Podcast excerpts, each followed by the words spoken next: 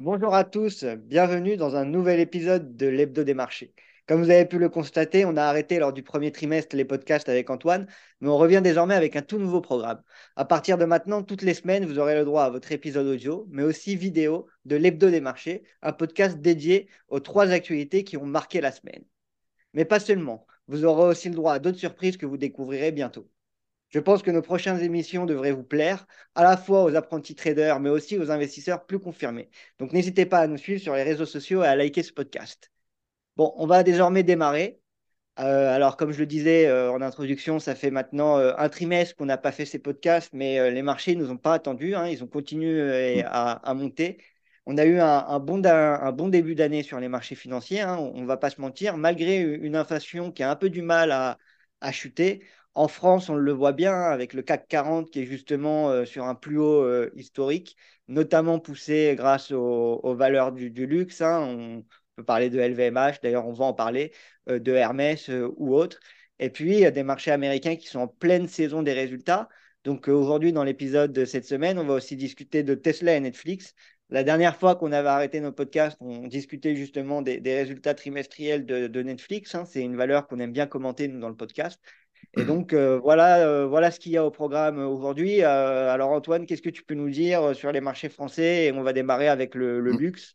Hein, alors déjà, je, déjà je, suis très heureux de vous retrouver. Hein. Pour ceux qui ne me connaissent pas, donc, je suis analyste marché chez Itoro depuis 4 ans. Et donc, je m'occupe de l'analyser, on va dire, les marchés traditionnels. et ce qui est intéressant de voir, c'est qu'on est donc quatre, quatre fois dans l'année, on, est, on a des publications de résultats tous les trimestres. Euh, des publications des résultats d'entreprise. Et ça permet déjà de prendre le pouls euh, eh bien, de la santé des entreprises, ce qui ensuite peut expliquer euh, la hausse ou la baisse des marchés et des indices actions. effectivement, comme tu l'as dit, le CAC 40 est dans une phase où il enchaîne les plus hauts historiques. On a eu sur les huit dernières séances cinq plus hauts historiques. donc on a dépassé 7500 points, c'est jamais arrivé dans l'histoire tiré essentiellement par le secteur du luxe, euh, le secteur du luxe qui pèse 35% du CAC 40. Donc en fait, un tiers du CAC 40, c'est le luxe. Par conséquent, si euh, eh bien, LVMH, qui représente 18% du CAC, hein, quasiment un cinquième, euh, se comporte bien, eh bien, le CAC se comporte également bien. Ça ne reflète pas forcément l'économie française, hein, puisqu'on ne peut pas dire que l'économie française soit basée que sur du luxe, bien au contraire. Mais euh, en tout cas, ça reflète le, majeur, euh, enfin, le principal indice euh, en France. Voilà. En effet, de toute façon, c'est important de comprendre que quand on investit sur les marchés français, hein, pour ceux qui démarrent dans l'investissement, si vous investissez sur le CAC 40, vous allez avoir aussi une exposition internationale parce que bien évidemment, les, les entreprises du CAC 40 ne font pas du business qu'en France. Donc, vous allez aussi avoir une exposition international si vous investissez dans des valeurs comme LVMH euh, ou euh, Hermès ou Dior ou autres. Euh, mm. Alors, qu'est-ce que tu peux nous dire justement des, résultats, hein, des résultats qui ont été plutôt bons pour les valeurs du luxe, non? Oui, même très bons, effectivement. alors, je vais commencer par la plus grosse, LVMH a publié donc des résultats en hausse de 17%, donc croissance du chiffre d'affaires de 17%, c'est vraiment très, bonne, très bon chiffre, étant donné qu'on on attend plutôt des ralentissements hein, pour la majorité des boîtes. Euh, mais entre les trois, entre LVMH, L'Oréal et Hermès, c'est Hermès qui a le, plus impressionné, puisqu'Hermès a, publié une hausse de 23% euh, donc, euh, de son chiffre d'affaires. Et fait rare, c'est que toutes les zones géographiques, donc la zone Asie-Pacifique, Europe, États-Unis, enfin Amérique, eh bien, est en hausse de plus de 20%. Donc, euh, c'est quand même euh, assez incroyable. C'est-à-dire que toutes les zones géographiques portent et tirent euh, le chiffre d'affaires vers le haut. donc ça, ça a été rendu possible parce qu'effectivement, bah, le luxe ne connaît pas la crise, entre guillemets, dans le sens où les, clients sont très fidèles. Les clients sont fidèles à leur marque. Ils achètent souvent quand on achète de, de l'Hermès, ils continuent à acheter Hermès. Pareil pour Louis Vuitton ou pour Dior ou pour des marques comme ça. Et effectivement, malgré qu'il euh, y a eu des hausses de prix hein, sur les produits finis, eh bien, euh, ça n'impacte pas la clientèle qui, euh, on va dire, peut se permettre de toujours acheter des, produits de, plus en plus chers. Donc, voilà, on a des entreprises qui, progressent. Et donc, pour ces trois, titres, LVMH, L'Oréal et Hermès, on est au plus haut historique en bourse. Euh, d'ailleurs, Hermès, c'est pas loin des 2000 euros l'action. Et LVMH, on est à 900, euh, quasiment à 900 euros. Donc euh, voilà, on est vraiment sur des tops historiques. La question est de savoir maintenant, est-ce que ça peut continuer de monter? Pour l'instant, ça le fait. c'est vrai que ça fait plusieurs années qu'on se dit, mais c'est au plus haut, ça va jamais continuer de monter. Et puis ça, ça fait que monter en fait. Euh, donc, c'est très difficile d'anticiper euh, quand est-ce que sera le point haut. Euh, moi, je ne vais pas vous dire aujourd'hui, c'est le point haut, attention, etc. J'en sais rien. Mais ce qui est sûr, c'est que tant que ces boîtes feront 20% de, hausse de chiffre d'affaires tous les trimestres, eh bien, on aura potentiellement ces, sociétés qui, qui continueront à monter en bourse. Quoi. Voilà, donc, ça profite à, au CAC, ça profite au, l'industrie du luxe et, et pour l'instant, tout, tout va bien. Je pense qu'il y a deux choses à regarder ici pour l'industrie du luxe. La première, c'est la Chine, parce qu'on sait qu'il y a quand même une grosse partie de leur business qui est fait en Chine. Donc là, on parle de réouverture, de fin de Covid, etc. Ce qui pourrait continuer à, booster les, résultats, à, voir. Et puis la, deuxième, hein, c'est euh, notamment pour LVMH. On sait que Bernard Arnault euh, adore le, rachat d'actions. Et euh, Macron, le président Macron, a récemment évoqué justement que éventuellement on allait avoir en France une taxe sur les rachats d'actions. Donc ça, ça pourrait pénaliser quand même certaines valeurs du, CAC 40.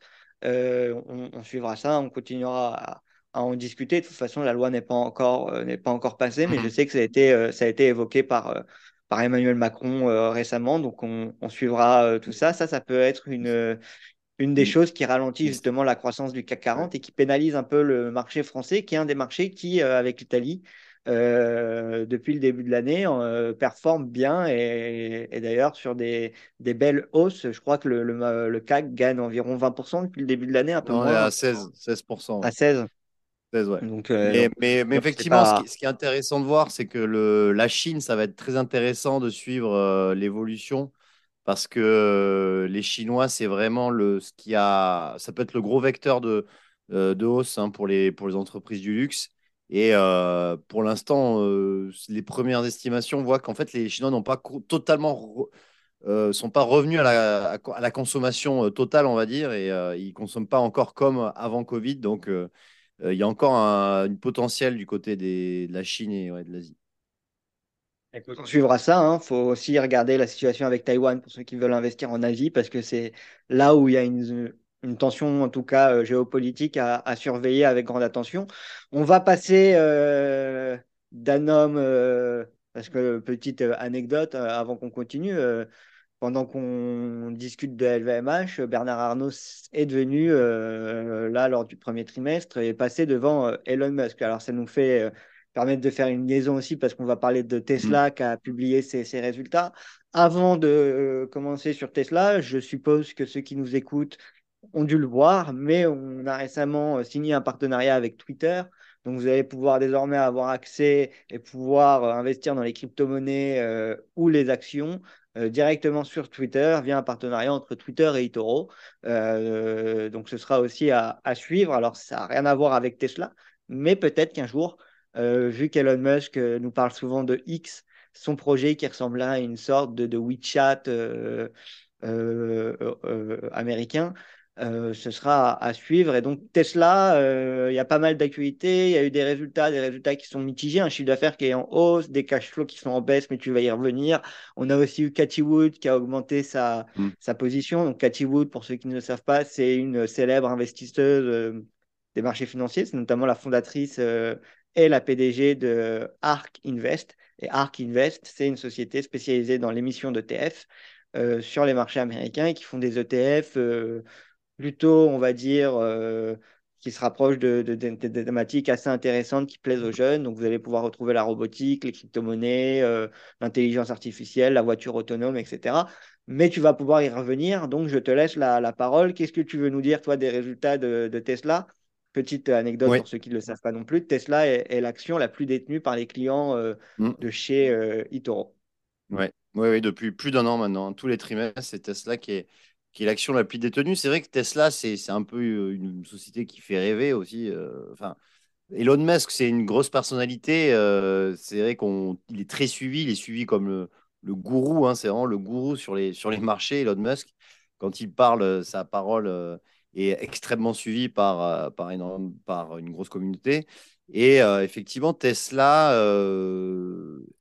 a publié donc des résultats qui sont mitigés, puisque, comme tu l'as dit, même si le chiffre d'affaires a progressé, le, le, bénéfice net, lui, a, baissé. Il a baissé de 24%.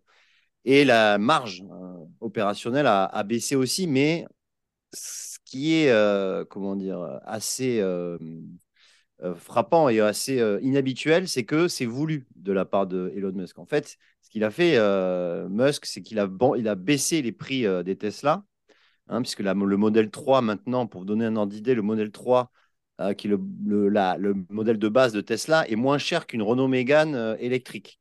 donc, en fait, il a, baissé volontairement les prix de ses voitures pour garder les parts de marché. Et effectivement, comme il baisse ses prix, les marges sont moins bonnes, forcément, et le, bénéfice est moins bon. Donc ça, en fait, c'était attendu finalement. Euh, mais après, l'ampleur est assez importante parce qu'on passe d'une marge à peu près à 19% de marge il y a un an à aujourd'hui 11,6%.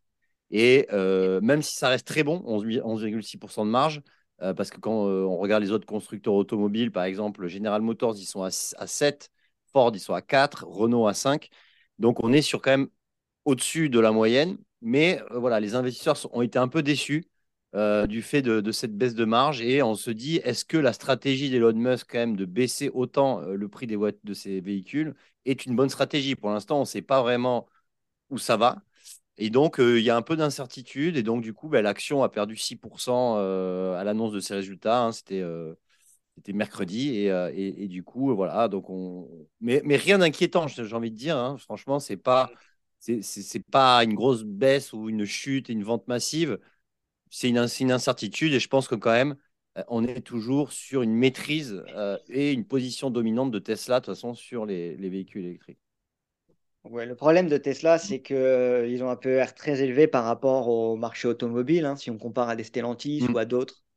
Euh, et puis le, le, voiture électrique, bon, pour le moment, ils ont un competitive advantage, ils ont un avantage concurrentiel et ils ont été les premiers à être à vraiment être investis dedans. Mais on le voit aujourd'hui, c'est plus qu'une question de temps avant que les gros euh, les gros constructeurs automobiles euh, allemands, français ou, mm. autres euh, se, mettent, euh, se mettent dedans. Et il y a quelque chose de très intéressant qu'il faut noter sur les, les résultats de Tesla qu'on n'a pas entendu parler, c'est les revenus qu'ils génèrent, notamment de tout ce qui est batterie et de tout ce qui est le, la conservation d'énergie, etc. dans leur technologie. C'est en hausse de 148% d'une année sur l'autre et ils font plus de 1,5 milliard grâce à ça. Euh, donc je pense qu'il y a quelque chose à regarder, euh, à regarder dedans et de, le business de la batterie pour les voitures électriques, etc. Ça peut être un, sous-business euh, parfois mm. négligé, dans lequel il peut y avoir beaucoup de... Enfin, ça peut être une, une sous-niche intéressante. Et en tout cas, Tesla a l'air de bien se développer à l'intérieur de ça pour le moment. Donc ce sera aussi intéressant à, à surveiller pour euh, Tesla. Mm. Et euh, on va finir ce, podcast avec une dernière action. Alors, il y en a eu d'autres. Il y a eu aussi les banques qui ont publié. Pour ceux que ça intéresse, vous pouvez, comme je le disais, nous suivre sur les réseaux sociaux, Antoine ou moi, ou sur Itoro, sur le fil d'actualité Itoro, ou d'ailleurs Antoine ou moi, ou tout euh, le reste de Zone Analyse, parce qu'aujourd'hui, on est une équipe internationale. Il y en a, en Hollande, il y en a en Espagne, etc. Vous avez dû recevoir d'ailleurs un, courrier, enfin un email à, à ce propos-là avec euh, toute l'équipe. Donc n'hésitez pas à aller voir et à nous suivre. On va essayer d'être aussi plus actifs sur le fil d'actualité Itoro et sur les, réseaux sociaux, euh, nos réseaux sociaux personnels avec euh, Antoine. Et puis, donc comme je le disais en, introduction, la dernière action dans laquelle on va parler, c'est Netflix. Netflix qui déçoit, bon là encore, rien d'inquiétant, mais qui fait moins bien quand même que ce qui était attendu par le marché. Oui, effectivement, euh, Netflix euh, donc, a publié euh, une augmentation de ses abonnés, de donc 1,7 million d'abonnés en plus, mais c'est moins qu'attendu, puisqu'on attendait 2,2 millions. Donc, du coup, c'est c'est pas c'est moins qu'attendu et, et, surtout surtout en fait ce qui se passe c'est que le, le, bénéfice net a, baissé, baisse de 18% euh, bon, ça reste un bénéfice de 1,3 milliard, hein, ce qui n'est pas négligeable. Mais euh, effectivement, euh, sa stratégie hein, de, de, publicité hein, sur et en baissant les, en baissant le coût de l'abonnement est une stratégie qui ne porte pas encore ses fruits. c'est en train de, prendre petit à petit. ce qui est plutôt positif, c'est que les, les, abonnés qui sont déjà enfin, dire les, les, abonnés existants ne passent pas sur la formule, ne baissent pas de, formule et ne vont pas sur la formule moins chère. Ils restent sur leur formule sans, sans publicité, ce qui est plutôt une bonne nouvelle. Mais effectivement, pour, le, pour capter de nouveaux abonnés, euh, pour l'instant, ça n'a pas encore euh, porté tous ses fruits. Euh, aujourd'hui. Netflix avait l'ambition de, de, 40 millions d'abonnés en plus avec cette nouvelle formule et finalement, ils, ont un objectif plutôt de 10 à 20 millions d'abonnés avec publicité. Donc, c'est un peu moins bon. Après, ce qu'on peut dire, c'est qu'ils passent quand même la barre des 230 millions d'abonnés. Donc, c'est la première fois que ça leur arrive. Et ils gardent quand même aussi, c'est toujours les leaders aussi du, streaming. mais du coup, l'action a baissé. Arrive, avec une concurrence qui mm. arrive quand même au niveau du streaming, on le voit de plus en plus avec Amazon Prime, Disney Plus. Bon, on va pas revenir parce que ça fait longtemps qu'on parle de ce sujet-là, mais euh, on en a déjà parlé souvent sur ce podcast. C'est un marché euh, très concurrentiel, ouais, effectivement, euh, le streaming, et, c'est pour ça que ils sont, c'est pour ça que les investisseurs sont assez, comment, ils sont assez exigeants envers, envers Netflix pour concernant les résultats c'est un petit peu déçu, mais pas vraiment. Ça n'a pas vraiment fait grand-chose. Ça a fait moins 3, puis le lendemain, ça a repris plus 2. Donc, au final, euh, plutôt une nouvelle qui, qui, n'a pas eu un gros impact sur Netflix, qui continue à, quand même à, se reprendre depuis un an et demi. Super. Bah, écoute, on continuera à, suivre ça. De toute façon, on continuera à commenter l'action. Euh, dernière chose euh, avant qu'on parte, euh, donc de toute façon ce sera un, podcast hebdomadaire, donc ce sera toutes les semaines. Donc si vous avez des questions, si vous avez des remarques sur des choses qu'on peut améliorer, des sujets que vous souhaiterez qu'on aime, qu'on aborde en plus en profondeur ou des, des, actions sur lesquelles vous souhaiterez qu'on discute, n'hésitez pas à, nous faire la remarque en, commentaire de, de ce podcast-là. Et puis il suivra désormais donc l'inflation toujours, qui est au cœur du débat et qui reste comme on dit, quand même euh, assez élevé euh, en Europe, aux, États-Unis, etc. Et puis, on suivra aussi les réactions des banques centrales qui doivent augmenter leur taux de 25 points de base, donc de 0,25, euh, notamment aux États-Unis. C'est ce qui est prévu par, par le consensus de marché pour la, pour la Fed. Donc, on suivra tout ça, mais des marchés qui, ont bien, qui sont bien remontés pour le moment, des investisseurs qui restent prudents, qui restent sur des sur des, euh, ce qu'on appelle le marché monétaire, donc des obligations, des, euh, ce genre de, ce genre de produits-là, un peu risqués. Et donc, euh, on continuera à, suivre ça. En tout cas, un CAC 40 au plus haut pour cette semaine, plus haut historique. Antoine, est-ce que tu veux rajouter quelque chose? On a fait le. Non, mais alors effectivement, là, on, on, entame le deuxième trimestre, donc on va voir si ça arrive à, à continuer. Euh, moi, j'ai honnêtement un petit peu des doutes à court terme parce que là, on est quand même, on a beaucoup monté, on a, on a repris, on a repris 10% hein, depuis le, la, mi-mars, donc en un mois. Donc, je pense que ça peut un peu se calmer.